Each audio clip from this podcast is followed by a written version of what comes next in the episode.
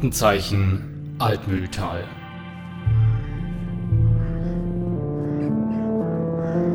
Heute, was geschah mit Franziska?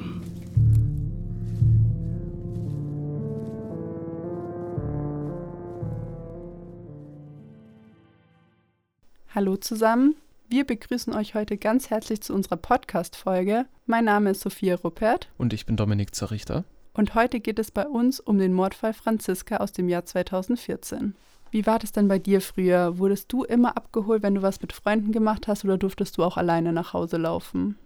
Ja, die meiste Zeit musste ich eigentlich selbst wieder nach Hause, aber meine Mutter hat natürlich da schon immer auch darauf geachtet, dass es nicht zu spät wird oder dass ich, bevor es dunkel wird, vor allem im Sommer, aber auch im Winter wieder daheim bin. Wie war es denn bei dir, Sophia? Also meine Mama war da wirklich sehr vorsichtig. Ich bin eigentlich nie nachts mal alleine heimgelaufen. Ich wurde eigentlich immer abgeholt, habe auch nie zu spät was mit Freunden gemacht, vor allem nicht, wenn es dunkel geworden ist. In unserem Fall geht es nämlich genau um diese Thematik, um Themen wie sexuelle Gewalt, sexuelle Übergriffe und einen Mord an einem zwölfjährigen Mädchen. Also falls du dich nicht bereit fühlst, dir das anzuhören, dann solltest du jetzt am besten abschalten.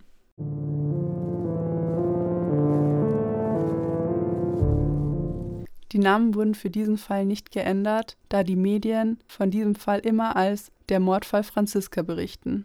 Dominik hat sich mit dem Fall intensiv auseinandergesetzt. Wie war das denn damals? Es ist der 15. Februar 2014 in Nassenfels, zugehörig zum Landkreis Eichstätt, mitten in Bayern. Die zwölfjährige Franziska aus Möckenlohe fährt mit dem Fahrrad nach Nassenfels zu einer Freundin und möchte dort eigentlich auch bei ihr übernachten. Die Freundinnen verbringen den Nachmittag an einem Skaterplatz und hier wird schon der Täter Stefan B., zu diesem Zeitpunkt 26 Jahre alt, in seinem türkisgrünen Toyota in der Nähe des Skaterplatzes gesichtet und hört wohl sehr laute Musik. Franziska fährt um kurz nach 17 Uhr nach Hause. Sie möchte doch nicht bei ihrer Freundin übernachten und sie merkt, dass dieses Auto, der Toyota, ihr folgt. Sie schreibt per WhatsApp einigen Freundinnen, die Nachrichten bleiben aber ungelesen. Kurze Zeit später blockiert vorhin genannter Stefan B. mit seinem Auto den Radweg nach Möckenlohe und verschleppt Franziska. Er zwingt sie in sein Auto und bringt sie zum Rathaiweiher südlich von Neuburg-Zell. Dort vergewaltigt er sie und erschlägt sie daraufhin mit einem Holzscheit. Am nächsten Tag finden Angler am Weiher Franziskas Leiche. Wie wurde er denn dann geschnappt? Also er wurde geschnappt und das sehr schnell, schon einen Tag später am 16. Februar 2014. Bei einer Streife wird das Fahrzeug vom Täter auf der Bundesstraße entdeckt und daraufhin möchte die Polizei ihn anhalten. Er flieht aber mit 180 km/h in Richtung Schwaben und selbst in Orten bleibt er bei 120 km/h und es rücken alle verfügbaren Polizisten aus Neuburg, Eichstätt und Ingolstadt aus und 35 Kilometer weiter wird er dann in Donauwörth auf der B16 gefasst. Aber wie sind die Polizisten denn auf das Auto aufmerksam geworden? Also wusste man da schon, dass er der Täter sein muss? Da zeigt sich mal wieder, wie klein Dörfer sind. Es gab tatsächlich zwei Jogger an dem Nachmittag in Nassenfels, die an dem Skaterpark vorbeigejoggt sind. Einer davon ist ein ehemaliger Klassenkamerad des Täters und die sahen sein Fahrzeug und er konnte sich sehr gut an diesen türkisgrünen Toyota erinnern, den er übrigens erst Tage zuvor für 250 Euro gekauft hatte und eben zur selben Zeit wie Franziska mit ihren Freundinnen am Skatepark stand. Aus dem Auto kam, wie vorhin schon gesagt, laute Musik und er fuhr wohl sehr schnell vom Ort davon. Das kam alles dem ehemaligen Klassenkameraden sehr suspekt vor. Und als dann Franziska am nächsten Tag gefunden wurde, hat der Jogger dann seine eigenen Rückschlüsse gezogen und sich bei der Polizei gemeldet. Und auch der Polizei war Stefan B. kein unbekannter Mensch. Durch Tankstellenbetrug, Schwarzfahren und auch schon Sexualdelikte ist er in der Vergangenheit der Polizei aufgefallen. Und was auch ganz interessant auf dieser Verfolgungsjagd ist, ist, dass der Täter Stefan B. nach der Tat über 1000 Nachrichten über sein Handy auf WhatsApp verschickt hat und einige davon hat er auch während der Fahrt mit 180 km/h geschrieben. Der Prozess beginnt fast ein ganzes Jahr später am 9. Februar 2015 im Landgericht Ingolstadt, Saal 11. Dieser geht aber nur wenige Minuten, also weniger als fünf Minuten, weil Stefan B., als er in Untersuchungshaft ist, in der JVA Kaisheim durch einen Mithäftling mit 17 Stichverletzungen schwer verletzt wird. Es wird später als Racheaktion für Franziska betitelt Generell ist der erste Prozesstag von sehr strengen Sicherheitsvorkehrungen geprägt. Zum einen durch die Verletzung, die er sowieso schon erlitten hat, zum anderen durch die Morddrohungen aus den Kreisen des Opfers, die es durchaus gab. Also es gab ernstzunehmende Morddrohungen, die Stefan B. erhalten hat. Am 25. Februar ist dann der zweite Prozesstag und direkt zum Beginn des Prozesses gibt es ein Geständnis, vorgelesen durch den Verteidiger des Angeklagten. Er sagt, sie sei ihm aufgefallen und er hatte sie ermordet, um die Tat, also die Vergewaltigung, zu vertuschen. Er ließ, wie gesagt, alles von seiner Verteidigung verlesen und an diesen 15 Verhandlungstagen wird Stefan B. nur neun Wörter verwenden. Er selber sagte nur Ja, ich schließe mich den Worten meines Verteidigers an. Es folgt der 11. Mai 2015. Das Urteil wird verkündet, es ist der letzte Prozesstag wenig überraschend, lebenslänglich mit besonderer Schwere der Tat. Besondere Schwere bedeutet, er hat 15 Jahre keine Chance, das Gefängnis zu verlassen. Es ist aber keine Sicherheitsverwahrung, das ist wichtig. Aber warum bekommt er keine Sicherheitsverwahrung? Also bei so einem Fall ist es ja eigentlich schon gerechtfertigt. Da stimme ich dir zu, das habe ich mich auch gefragt innerhalb meiner Recherche. Und da gibt es dann auch ein Statement vom Vorsitzenden Richter Bösel, der sagt, eine Tat reicht nicht aus, um nach einer lebenslänglichen Strafe noch weiter weggesperrt zu werden. Die Staatsanwaltschaft wirft dem jetzt Verurteilten ja mehrere Vergewaltigungen vor, auch an minderjährigen Kindern, aber diese Anklagepunkte werden teilweise freigesprochen durchs Schwurgericht.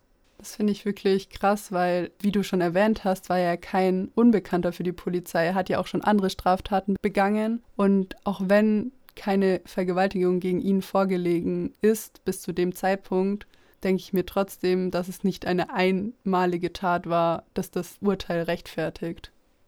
Ja, das denke ich auch. Aber auch die Staatsanwaltschaft hat auf weitere Rechtsmittel verzichtet nach diesem Urteil. Also dem wurde nicht nachgegangen, diesem Aspekt.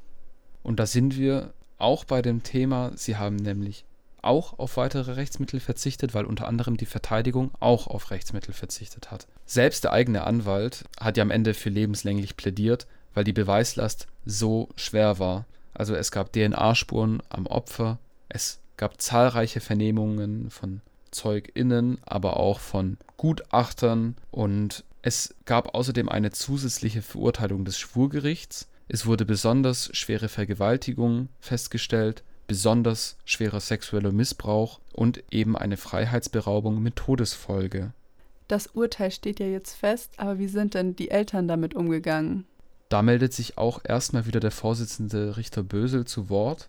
Der sagt, es gäbe kein Urteil, dass das Leid gerecht werden könne, das der Täter zugefügt hat. Die Strafe sei aber letztendlich gerecht. Die Eltern waren tatsächlich an keinem der 15 Prozesstage anwesend. Die Mutter saß aber bei der Urteilsverkündung neben der Anwältin und sie hat ihre Tränen wohl nicht verdecken können, was ihr auch nicht zu verdenken ist. Auch interessant, sie waren ja Nebenkläger und waren aber nicht bei dem Prozess dabei. Der Verteidiger des Angeklagten, Adam Ahmed, war ebenfalls nicht überrascht von dem Urteil. Was ich krass fand, war, dass er die Annahme des Urteils des Mandanten, also dass er dazu nichts gesagt hat, weil er ja nie was dazu gesagt hat, als eine Geste des Schuldeingeständnisses gegenüber den Eltern von Franziska sah. Und das finde ich ganz extrem, weil ich finde, ein Angeklagter, der in 15 Prozesstagen, die sich über mehrere Monate ziehen, nur neun Wörter sagt, das dann am Ende als Schuldeingeständnis zu sehen, dass er wieder nichts sagt, also ich sehe das jetzt zum Beispiel nicht so. Ja, das kann ich verstehen. Ich würde das auch nicht so sehen. Es kommt eher so rüber, als würde er sich drücken, sich davor rechtfertigen zu müssen, was er getan hat. Genau. Vielleicht auch noch, um auf eine Perspektive der Eltern eingehen zu können. Die Anwältin der Eltern von Franziska Petra Kerschner hat auch noch ein Statement dazu abgegeben. Ich zitiere jetzt. Sie haben eine schreckliche Zeit hinter sich und keine rosigen Zeiten vor sich. Vielleicht ist mit dem Urteil ein Punkt erreicht, dass die Eltern von Franziska wenigstens ein bisschen Abstand gewinnen können. Und ich denke, das ist ein guter Satz zum Abschluss, um diesen Tathergang und den Prozess zu beenden.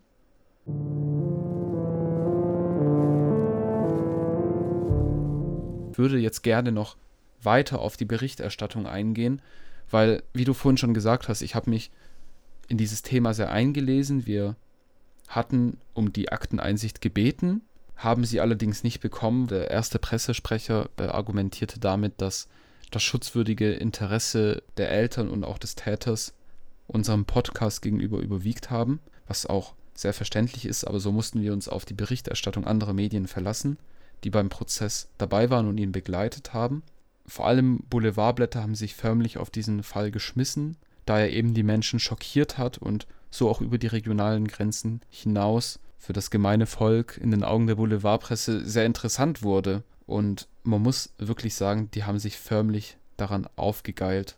Die Art des Täters passte genau in die Verbrechensschemata, welche sich oft in den Medien zeigt. Also dieser klassische Verbrecher, das dann meistens irgendein ehemaliger Schüler ist, der gemobbt wurde, keine guten Noten hatte, ein Außenseiter war und so weiter. Also ein völlig entfremdetes Bild, das aber halt oft hinzugezogen werden kann, wenn man dann ganz klar zwischen gut und böse trennen kann. Und hier war es jetzt eben so, dass der Täter genau auf dieses Bild gepasst hat. Er wurde eben auch gemobbt, kam von der Hauptschule und war dort ein Außenseiter und es wurde sehr breit thematisiert. Ich finde es auch immer ganz schlimm, wenn dann solche Taten irgendwie noch gerechtfertigt werden sollen. Also eben, wie du gesagt hast, diese ganze Berichterstattung über, ja, das und das ist seine Vergangenheit, deswegen hat er einen anderen Blick auf die Welt oder so. Also das finde ich halt dann auch irgendwie nicht gerechtfertigt für so einen Fall, wenn ein zwölfjähriges Mädchen umgebracht wird und dann so über diesen Täter berichtet wird. Ja, ich verstehe deinen Punkt, wobei ich schon auch denke, dass die Vergangenheit wichtig ist für den Fall. Also es ist ja immer so und man muss ja irgendwie auch auf die Vergangenheit der Person schauen. Das Problem, was ich hier sehe, ist diese ganz starke Pauschalisierung, dass immer in so einem Kollektiv darüber gesprochen wird. Da werden dann so typische Tätermotive ständig zitiert wie aggressive Musik aus dem Auto, die er gehört hat, als er an dem Skaterpark stand. Und da muss man sich natürlich schon kritisch fragen, aggressive Musik, ist das ein Indiz dafür, dass ein Mädchen ermordet wird? Ich denke eher nicht. Was ist überhaupt aggressive Musik? Ist das Heavy Metal oder deswegen, das ist sehr pauschalisierend. Und es gab dann auch eine sehr starke Inszenierung des Täters. Also es ging die Mittelfingerbilder rum. Der Mann mit dem Mittelfinger ist auf ganz vielen Titelseiten der Bild und des Tagesspiegels zu finden. Denn sie haben eben aus allen Ecken den Täter fotografiert, wie er zum Gericht gelaufen ist. Und da hat er halt immer Mittelfinger in die Kamera gezeigt. Daran zeigt sich, dass die Berichterstattung sehr eintönig über diesen ganzen Fall berichtet hat. Und was eben auch in dieses Schema einfach passt, ist, dass sie vergewaltigt wurde und sehr starke unnötige Gewalt angewandt wurde. Diese Gewalt, auf die sind wir jetzt gezielt nicht eingegangen, weil wir die Details als nicht nötig empfanden. Es ist aber natürlich trotzdem schon auch wichtig für den Fall zu wissen, was da genau vorgefallen ist. Und hier ist eben der gerichtsmedizinische Befund vor dem Gericht besonders interessant. Den hat Randolph Penning geliefert, ein sehr renommierter Gerichtsmediziner vom Institut für Rechtsmedizin an der Universität München. Ich zitiere, mir ist etwas Vergleichbares bisher nicht begegnet. Das sagte er der Süddeutschen Zeitung nach dem Prozesstag. Details sind nicht nötig, aber um trotzdem irgendwie das Ausmaß einordnen zu können, habe ich ein Zitat von Penning rausgesucht. Er spricht von einem Overkill. Das Schädel-Hirntrauma übersteigt das zum Töten erforderliche Ausmaß bei weitem. Da war alles kaputt, was nur kaputt sein kann. Genau, und mit Randolph Penning, also dem Gerichtsmediziner von diesem Fall, haben wir auch gesprochen. Wir haben ihn gefragt, wie er an diesen Fall herangegangen ist. Also wir haben geschaut, dass wir halt die Todeszeit möglichst genau eingrenzen können. Wir haben natürlich Abstriche genommen zur Frage, inwieweit es sich um ein Sexualdelikt handelt, ob es Kampf vorher gegeben hat, Abwehrverletzungen. Dann wird man sicher untersuchen, ob K.O.-Mittel eine Rolle gespielt haben. Und dann haben wir von 10 Uhr bis fast 1 Uhr haben wir dann die Sektion durchgeführt.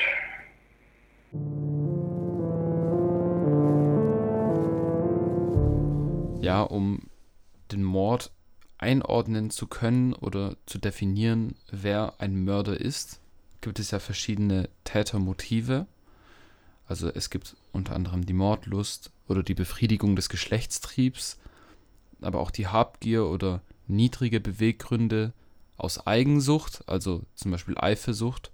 Es gibt unter anderem auch noch die heimtückischen oder grausamen oder die mit gemeingefährlichen Mitteln begangen wurden, aber auch die Motive, die dem Täter ermöglichen, eine Straftat zu verdecken.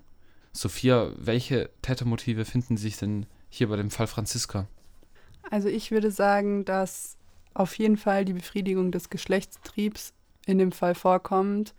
Er hat sie ja zu dem See gebracht, hat sie dort vergewaltigt und das passt ja dann auf dieses Mordmerkmal auf jeden Fall oder dieses Tätermotiv.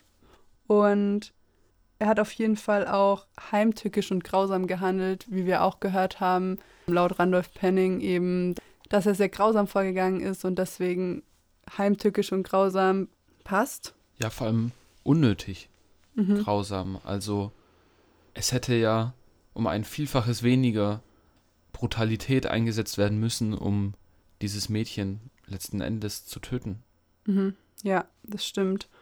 Und andererseits hat er ja auch versucht, seine Tat, also die Vergewaltigung, mit diesem Mord zu verdecken. Also er hat sie ja dann sozusagen getötet, um eine andere Straftat zu verdecken. Also das passt hier auch. Mordlust und Habgier und aus niedrigen Beweggründen, weil es jetzt keine Eifersucht war, würden dann eher nicht zutreffen, würde ich sagen. Mhm. Stimme ich dir völlig zu.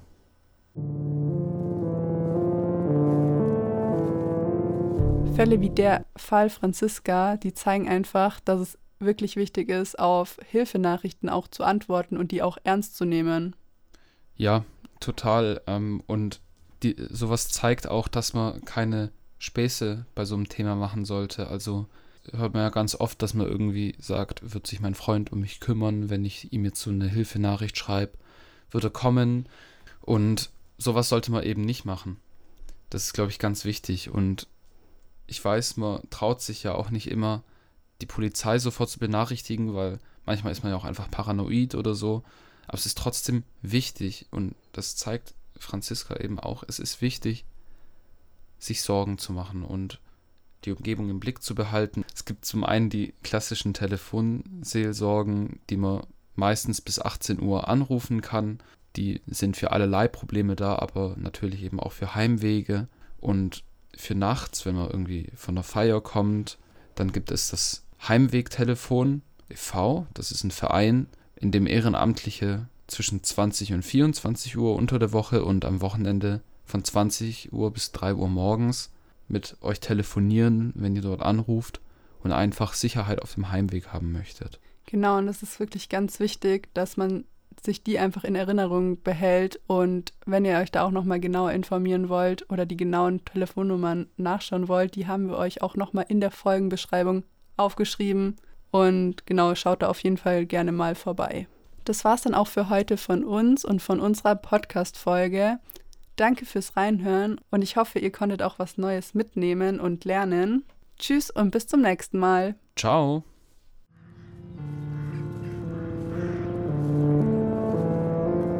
Das war Aktenzeichen Altmühltal, ein Podcast der Eichstätter Journalistik. Recherchiert und produziert von Rika Mank, Sophia Ruppert und Dominik Zerrichter. Technische Unterstützung von Michael Kohl. Weitere Podcasts gibt es auf eichstätt-podcast.de und auf Spotify unter In einem Eichstätt vor unserer Zeit.